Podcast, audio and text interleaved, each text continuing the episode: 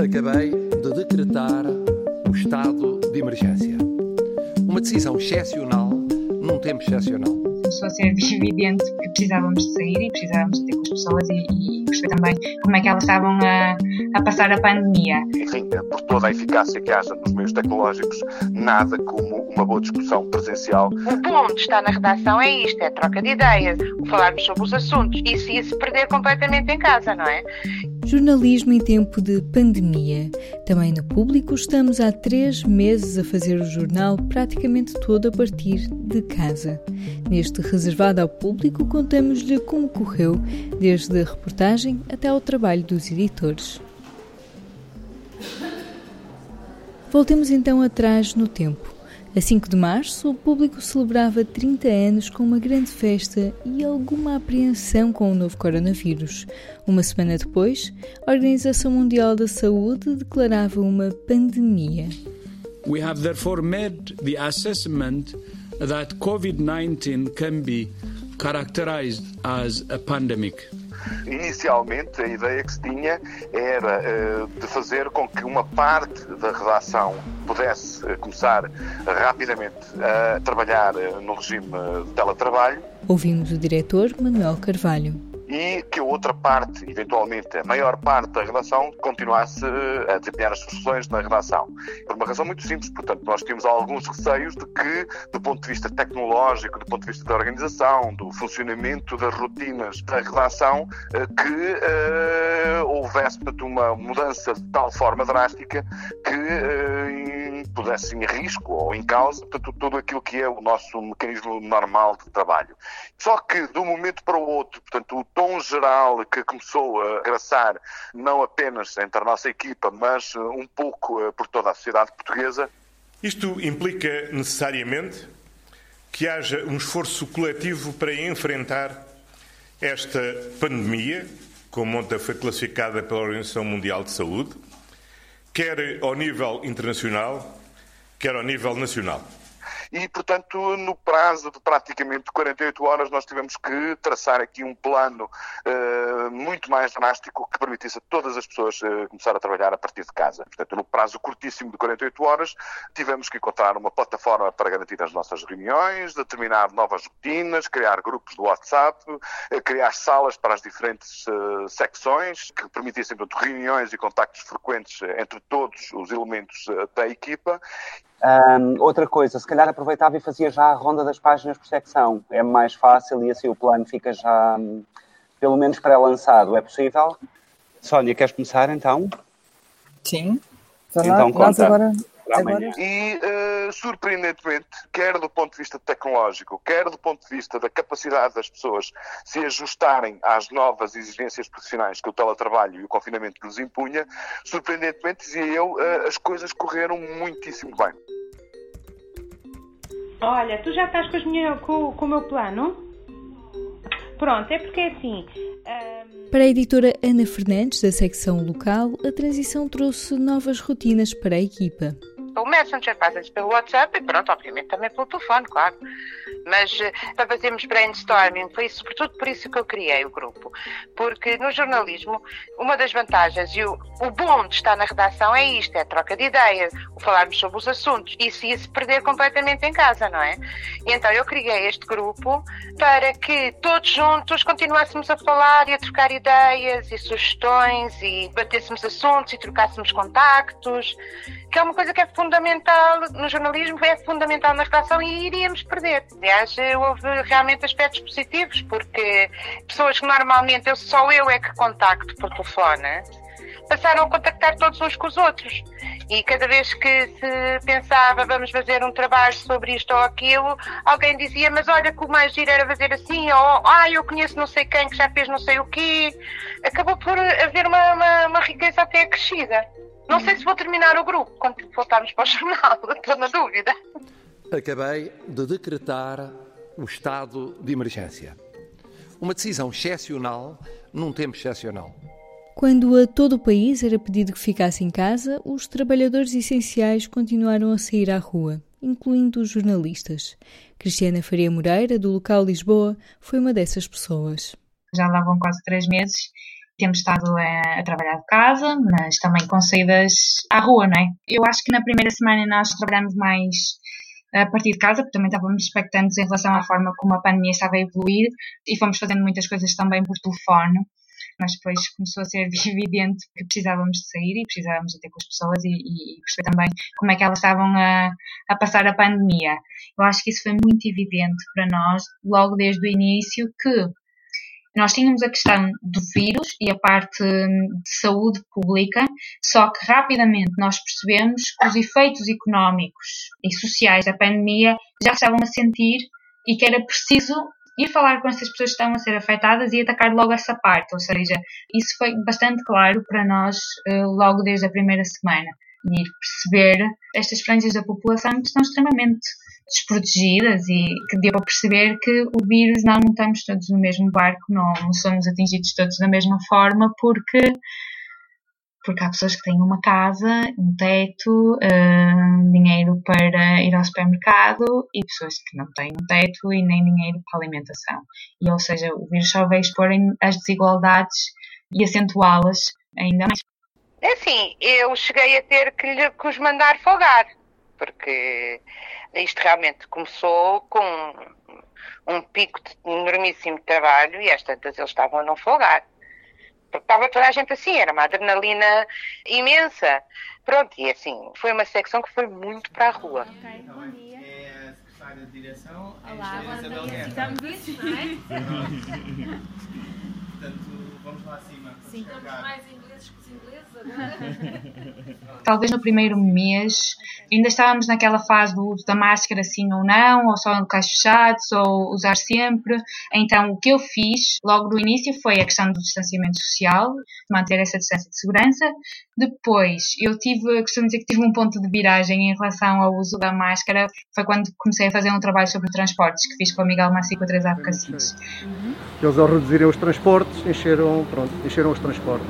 Toda a gente tem receio, não é? Mas pronto, a gente não pode viver a pensar nisso percebemos mesmo que era preciso usar eh, máscara, porque nós rapidamente também percebemos que dentro dos transportes públicos não era possível manter essa distância de, de segurança. É assim, a máscara para mim, obviamente que o uso é essencial, mas uh, tira um bocado não sei, nós estamos a perguntar às pessoas, ou em muitos casos que nos contem as histórias delas, e parece que o contacto não é tão direto, e aí por vezes isso pode causar alguma desconfiança na outra pessoa. Pronto, é uma barreira, mas que obviamente é essencial e que nós nunca vamos descurar o, o seu uso. A única diferença é que também eu mando muitos estagiários para a rua e os estagiários não tinham autorização para sair não podíamos correr. Portanto, inventámos uma coisa, que fartei-me de brincar no início, que se chamava a telereportagem, que era reportagens por telefone, que os estagiários fizeram várias. Porque como não podiam sair, a reportagem era feita por telefone. Falando com estes, com aqueles, com não sei quantos, pronto. Eu lembro no início estar a dizer, pronto, inventámos um estilo novo, telereportagem. Telereportagens nas aldeias. Eu estava-me a lembrar de uma reportagem, de uma, quer dizer, quem é que o Maina diz? É uma telereportagem com as uh, empregadas de limpeza dos hospitais. Eu não falei com nenhuma pessoalmente. E se eu estivesse na relação, era um trabalho que eu tinha feito pessoalmente. Eu não teria qualquer tipo de dúvida em. Eu ligava às senhoras e combinava um dia e nós íamos conversar cara a cara. E ia adorar tê-lo feito, porque é assim que eu gosto de trabalhar. Mas não sendo possível e sendo algo não recomendável nesta altura, eh, e sobretudo porque elas trabalham num hospital também, fez por telefone e, e resultou. Se o produto podia ter sido diferente, obviamente que não sabemos como é que seria se estivéssemos lá, talvez tivéssemos tido uma conversa mais longa, talvez tivéssemos tido outros ganhos, certo. Mas é possível de se fazer.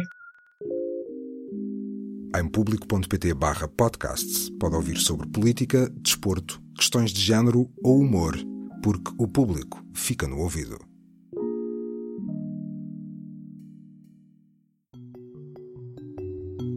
Depois de feita a reportagem ou telereportagem, como corre o teletrabalho de levar às páginas do jornal?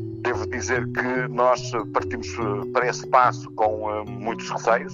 Não sabíamos que condições é que havia para garantir que 130 jornalistas começassem a trabalhar, portanto, individualmente a partir de casa. É assim, foi idêntico, tirando aquela parte do rezar que a internet aguente, porque no início estávamos todos com muito receio, dada a quantidade de gente em casa e os nossos sistemas são pesados. Mas pronto, eu em vez de estar no wireless, estou ligado ao router. Depois tenho o resto do pessoal aqui em casa a queixar-se que não tem net. E eu estou a ter aulas também. Mas de resto, os programas são os mesmos, portanto, a fotografia pede-se também por sistema, vai-se telefonando, o editor da fotografia que está de fecho muitas vezes está no Porto, portanto, já naturalmente está à distância. E a partir daí não foi muito diferente. De um dia para o outro, toda a equipa do público estava a trabalhar a partir de casa e os horários, as rotinas, a qualidade das reuniões, a criatividade e a imaginação que é fundamental eh, para que um jornal seja capaz tanto de ler de uma forma inteligente a atualidade, todos os fluxos de comunicação no interior eh, da própria redação, ou seja, da direção para os editores, dos editores para as suas equipas, entre os editores e entre os membros da direção, tudo isso correu muitíssimo melhor do que aquilo que nós uh, pudéssemos imaginar que iria correr. Deixem-me dizer-vos como, como alerta preventivo, exatamente, é que nós temos um jornal de 44 páginas, eu não sei exatamente quantas classificados haverá, mas, uh, por exemplo, o desporto precisa de 5 páginas, temos dois destaques, há coisas que vão ter de cair das secções, seguramente. Está bem? Mas nós depois alinhamos isso, não se preocupem. Foi muito diferente nos horários de trabalho, isso sim. Ai, isso não tem comparação. Uma pessoa está sempre ligada. Eu, como sou editora única, eu comecei também a ir às reuniões das nove, que naturalmente não ia, porque isso implica trabalhar das nove às nove, não é? E depois, mesmo aos fins de semana, que nós estamos habituados a desligar. Porque quando estamos no jornal, a gente saiu, saiu, não é? Aqui mesmo, já tendo saído, há um telefonema de não sei quem que pede não sei o quê. Ao fim de semana, como sei que a carga de trabalho neste momento para as pessoas que estão a fechar é muito grande, fechava eu ao fim de semana. Portanto, isto foram horas e horas, foram não, isto ainda está a ser, não é? Horas e horas infinitas. Mas acho que isto é uma, uma queixa comum a muitos portugueses em muitos setores. É que realmente o teletrabalho obrigou a, leva a um aumento enorme de horas, eh, de horas extras. Entre as situações remediadas, há outra que não vai deixar saudades aos jornalistas. Há uma questão que tem a ver com as conferências de imprensa, por exemplo, que muitas agora são feitas online. estou a pensar, por exemplo, no caso das conferências de imprensa da, da Câmara de Lisboa. Tu manda-nos essas perguntas e depois a pergunta é lida e, eu, eu, no caso, se for o Presidente, ele responde. Isso perde um bocado, não é? É sempre bom nós estarmos lá e sermos nós a fazer as perguntas e, na realidade, se nos esquecemos de alguma coisa, no final da conferência de imprensa não podemos apanhar e perguntar. Há esse contacto mais direto eu mesmo, por exemplo, com reuniões de Câmara, no caso das que são públicas ou assembleias municipais, há aqui esta barreira da tecnologia e do facto de não podermos estar lá presentes. Mas isso é contornável, não é? Com um telefone. Mas sim, há essa questão. Eu noto que, da parte de algumas instituições com quem eu costumo trabalhar, as pessoas estão a regressar, sim, aos seus. Ou seja, está tudo mais ou menos a regressar à normalidade e também nós começamos a ver que temos mais trabalho em coisas de atualidade, de agenda, que tinham durante, diria, dois meses, esteve praticamente parado. Não é? Atualidade era a pandemia provocada pelo SARS-CoV-2. Posso? Bom, muito boa tarde. Como era o nosso compromisso, procedemos eh, à avaliação do conjunto das medidas de desconfinamento que temos vindo a adotar. Em jeito de balanço, o que fica destes meses de teletrabalho? O que mudou, essencialmente, foi a noção de que, sim, é possível nós uh, trabalharmos desta forma, no regime de teletrabalho, sem grandes consequências em relação, portanto, à nossa produtividade e à nossa, ao nosso envolvimento e à nossa uh, criatividade. Isso uh, ficou claramente provado. Mas ficou provado numa situação absolutamente excepcional, numa situação de emergência onde tinha mesmo de ser assim. Porque o público, enfim, ao contrário da maior parte dos nossos congêneres da imprensa, decidiu dar liberdade de escolha a todos os seus jornalistas para decidirem se vão continuar nos próximos meses a trabalhar em casa ou se querem começar a vir a trabalhar para a redação, ainda que nós tivéssemos imposto um limite de 50% na redação de Lisboa e 40% na redação do Porto sobre o número de pessoas que podiam regressar, mas há um número crescente de pessoas que uh, querem vir uh, trabalhar para o jornal, embora lá está a maior parte, a maioria esmagadora dos nossos jornalistas preferem continuar para já durante os próximos tempos, durante as próximas eh, semanas ou três meses na situação em que estavam, ou seja, em teletrabalho, mas há uma necessidade que uh, começa a tomar conta da própria preocupação e da motivação dos jornalistas. É que uma redação é um organismo vivo, onde as interações são muito frequentes, onde os diálogos, as conversas, as discussões